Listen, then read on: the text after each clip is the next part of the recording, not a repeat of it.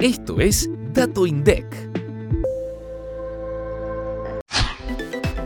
En diciembre de 2022 se registraron 11.757 patentamientos de automóviles, un 15,8% más que en el mismo mes del 2021. La ciudad de Buenos Aires y la provincia de Buenos Aires lideraron el registro por jurisdicciones, lo cual sumadas representan uno de cada dos patentamientos totales. En el caso de los motovehículos, los patentamientos disminuyeron 15,2% con respecto a diciembre de 2021, con 29.576 unidades el transporte de carga alcanzó las 7.343 unidades patentadas, la maquinaria agrícola, vial e industrial las 1.000 unidades y los acoplados 790 inscripciones.